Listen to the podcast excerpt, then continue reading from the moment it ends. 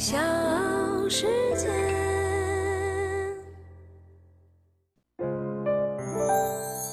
大咖故事，故事舅舅，越说越有。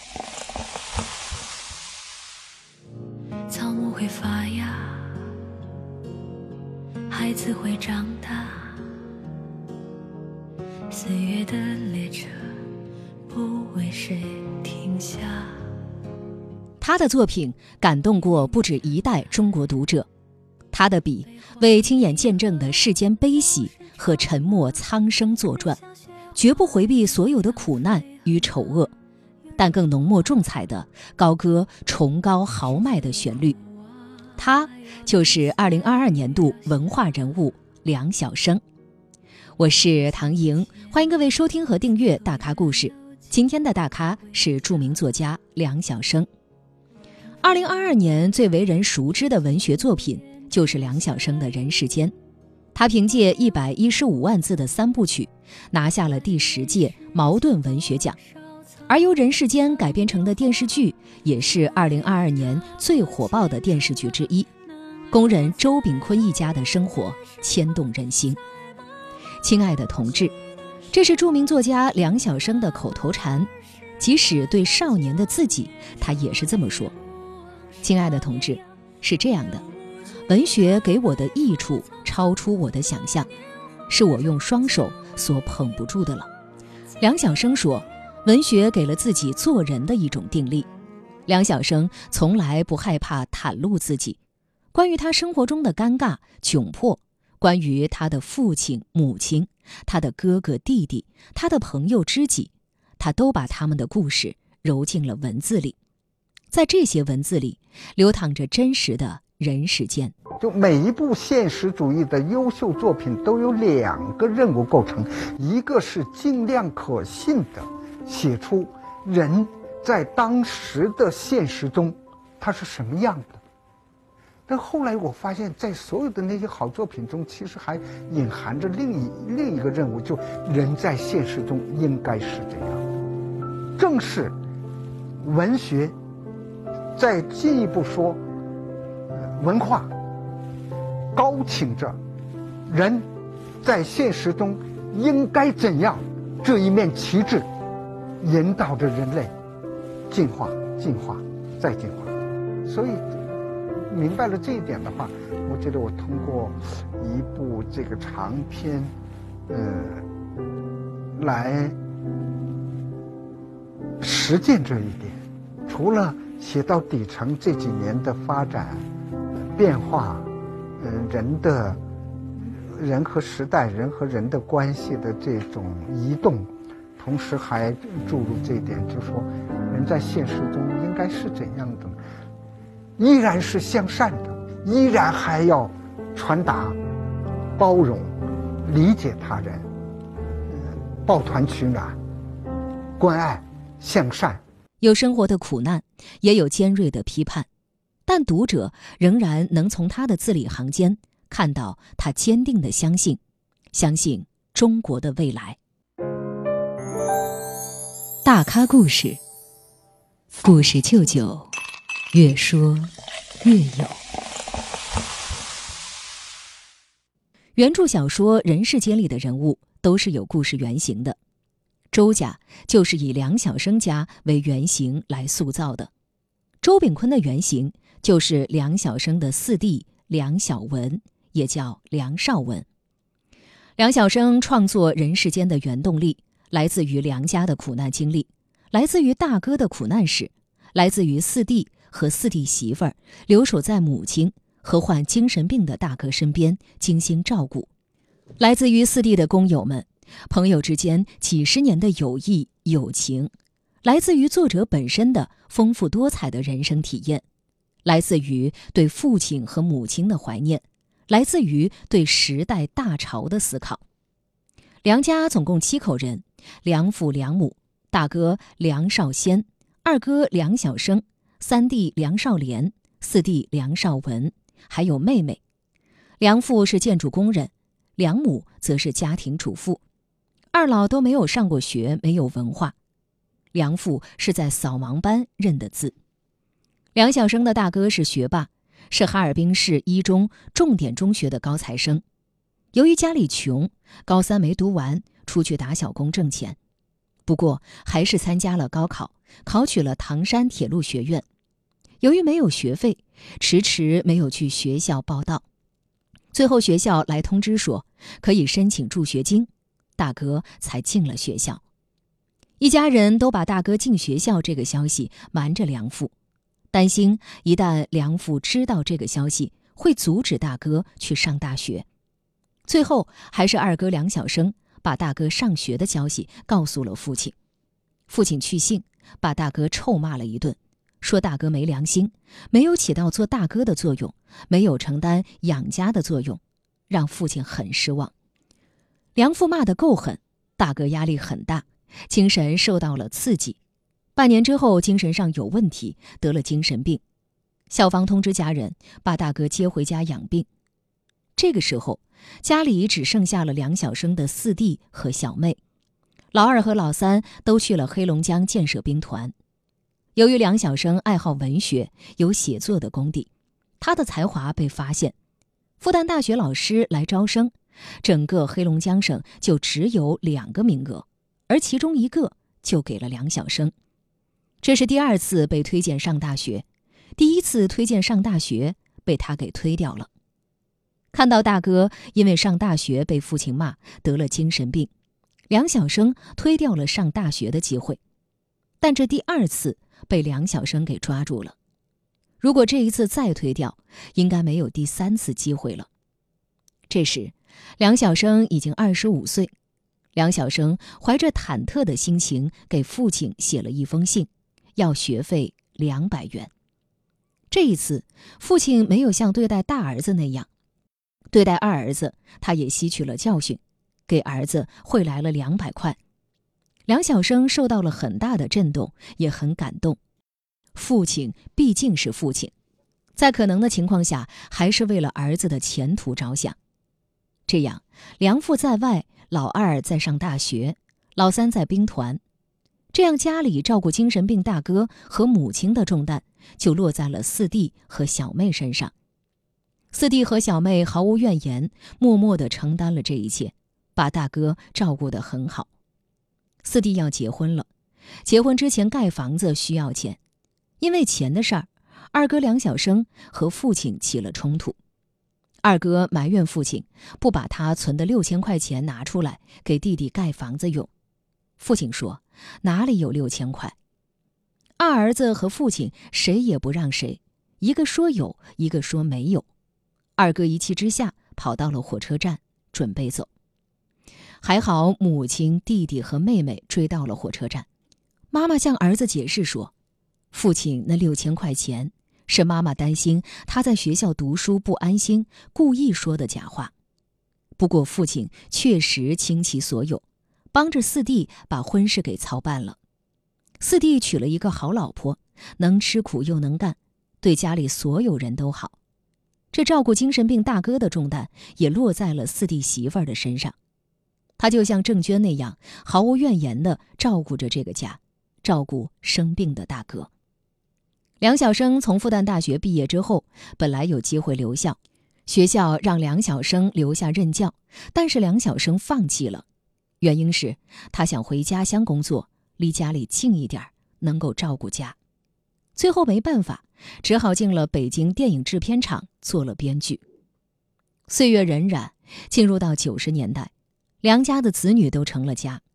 九十年代正好是中国改革阵痛的时代，工厂进行转型转制，大批的工人下岗。梁家三弟、三弟媳妇儿、四弟和四弟媳妇儿，还有妹妹和妹夫，六个人有五个人失业，生活比较困难。就像《人世间》小说里所描写的孙赶超一家、肖国庆一家那样。梁晓声的四弟下岗之后，生活困难，大年三十儿包饺子出去卖，卖了饺子挣到了钱，才能有钱买点肉过年。已经退休回家的梁父看在眼里，不忍心在家里吃闲饭，也出去找活干贴补家用。这个时候，已经功成名就的梁晓声知道这些情况后，尽自己所能用稿费帮助弟弟妹妹，用自己辛苦赚来的稿费接济了家里十年，毫无怨言。为了减轻弟弟妹妹的负担，梁晓声先后把父母和患精神病的大哥接到了北京。梁晓声在《父亲》这本书中给父亲树碑立传，详细如实描写了父亲。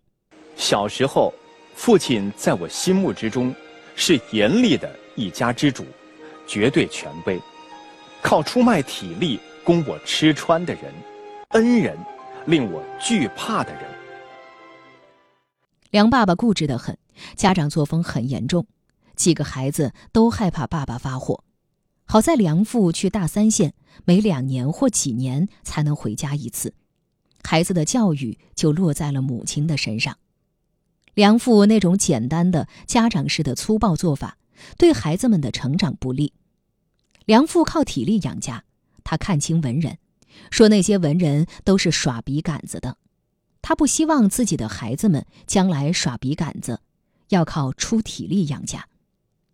梁晓声在《人世间》小说当中并没有这样写周父。周父听说大儿子考上北大，很开心，很高兴，洋洋得意。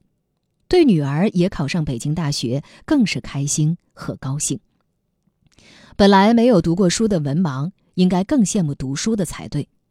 可是梁父并不是这样，可能和他的经历有关。梁父是闯关东过来的，十几岁就随着父亲闯关东了。周家也是从山东闯关东过来的一样。梁父退休之后脾气好多了，几个孩子也都有了出息。心情也好多了，身上的压力担子没了。几个孩子里最有出息的就是梁晓声。梁晓声在北京电影制片厂工作，梁父也在制片厂担任群众演员。梁家多亏有了梁晓生，梁晓生承担了梁家的种种重担。大哥在精神病院的医疗费、住院费都是由梁晓生承担的。但是，刚刚参加工作的梁晓生工资不高，只有四十九块五，主要是靠稿费。梁晓生对大哥感情很好，手足情深。梁晓生还在北京给大哥买了房子，接大哥在那儿住。这一点，在他的四弟写的《我眼中的二哥梁晓声》中有详细的描写。梁晓声就是梁家的顶梁柱。家里有什么困难，他都会挺身而出。他四弟妹生病住院，得了尿毒症。梁晓声听说之后，说一定要治，一定要抢救。先拿出了二十万，然后跟四弟说，钱不够他再拿。如果钱还不够，可以卖房子。卖了房子没地方住，他说他来想办法。梁晓声的担当，对家庭的贡献，报答他父母养育之恩，报答兄弟情。梁晓声说：“他能走上文学之路，第一个启蒙的人就是他的妈妈。他的妈妈虽然没有文化，没有上过学，但妈妈的父亲是乡村里的私塾先生，多少受到了家庭的熏陶。梁妈妈很会讲故事，经常给他们几个孩子来讲故事。妈妈很通情达理，和爸爸完全不一样，很支持孩子们读书学习。”他妈妈是希望孩子们以后能靠文化养活自己。梁晓声很喜欢读书，也喜欢看小人书。妈妈支持梁晓生买书。梁晓生说：“他能走上文学之路的第一个启蒙人就是妈妈。”梁晓声在他母亲去世后，有写过《母亲》这本书，在《母亲》这本书里举了很多的例子，很多的故事，买第一部长篇小说。青年禁卫军的故事。您的第一本长篇您还记得吗？嗯，青年禁卫军。青年禁卫军是什么呢？是我们的广播电台广播过，印刷并不多，因此只是听到，到哪儿也也找不到。后来是知道说书店里居然有有了，那么就一定要要买一本。贵吗？呃，应该说当时，因为它它只有一部，是将近四百页，将近四百页是一元两角多钱，那也是也算呢也算比比较贵了啊，因为我们的父辈们工资也就是四十几元。然后我听说您跑到妈妈那儿去，啊，那就是呃，母亲在那个街道的工厂去做这个呃缝纫机工，那是我第一次进入嗯母亲的工作场。但你没进去过它只有一扇门，然后窗子都是一半沉在地下的。从外边呢，可以看到别人家的母亲们在靠窗的的位置上在在工作啊。但是呢，第一呢不会停留，第二呢就说，呃，知道母亲在那里工作，因为母亲因为有了这份工作是愉快的，啊是庆幸的。啊，因为每个月可以挣到十七八元的工资，而这个对我们家里也很重要。故事都非常感人，体现了一个多子的母亲对孩子的期望。母亲就和父亲不一样，她一直支持读书，支持孩子们上大学。四弟梁少文的那帮朋友对梁家都非常好，认梁母为干妈。梁家只要有什么困难，有什么事儿，他们都过来帮忙。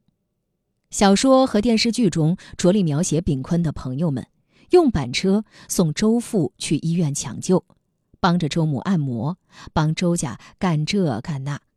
还有就是每年初三在炳坤家的聚会，这也是四弟那帮朋友们每年必须做的事。梁晓声从2009年开始创作《人世间》这部小说，花了八年的时间完成了这部小说。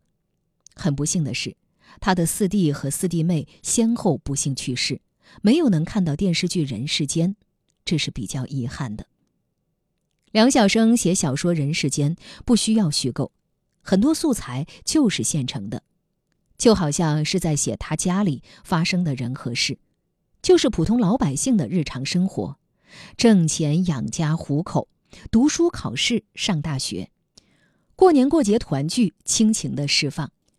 通过一个家庭在前后五十年的时间内的变迁，以家庭这个细胞来反映大时代的变迁。从六九年的上山下乡到恢复高考、改革开放、企业转型、城市化改造、棚户区拆迁，国家大事通过老百姓的生活一个个反映出来。大咖故事，故事舅舅，越说越有。这里是大咖故事，我是唐莹，欢迎各位继续收听和订阅。今天呢，我们要为您介绍的是著名作家梁晓声。从1982年在北方文学发表短篇小说《这是一片神奇的土地》算起，梁晓声已经整整写了四十年。根据他的长篇作品《人世间》改编的同名剧集播出，创下了近八年来中央电视台黄金档电视剧的收视新高，总观众规模三点七一亿人。在去年颁发的金鹰奖和华鼎奖上，这部剧也包揽了诸多奖项，成为最大赢家。迪士尼还买下了其海外发行权，是近年来国产剧集少有的破圈之作。二零一七年十二月，小说《父子》在责编的建议下改名为《人世间》，取自未收入出版的梁晓声所写的一篇创作题记。二零一九年，第十届茅盾文学奖在两百三十四部参评作品中，将最高票数投给了这部呕心沥血之作。作品出版的时候，梁晓声特意准备了十套书，送给四弟和他的朋友们。二零二一年，电视剧《人世间》在长春开机，四弟也在这一年去世了，没能看到书里的文字变成影像。四弟走后，梁晓声给他的朋友们发过短信，说：“四弟虽然走了，你们依然是二哥的朋友，依然是梁家的朋友，有什么困难就来找我。”等到剧集播出，梁晓声也像一个普通观众一样，每天守着更新。看到光字片六君子的段落时，不禁想跃入荧幕，跟他们喝点酒，听他们侃大事儿。生命是短暂的，它原本缺少意义，我们自己赋予了它一些意义。梁晓声知道，终有一天他可以再见到四弟，见到父亲，见到母亲，而那时，人世间或许还有人记得他，也或许已经没有。到最后，你不过就是一个过客，如此而已，仅此而已。不要想象自己是一个人物，不要想象自己的那些作品有多么的了不起。我们可以把文学看成一个动态的河流，你就是在一个时期内河流中的一朵浪花而已。小时。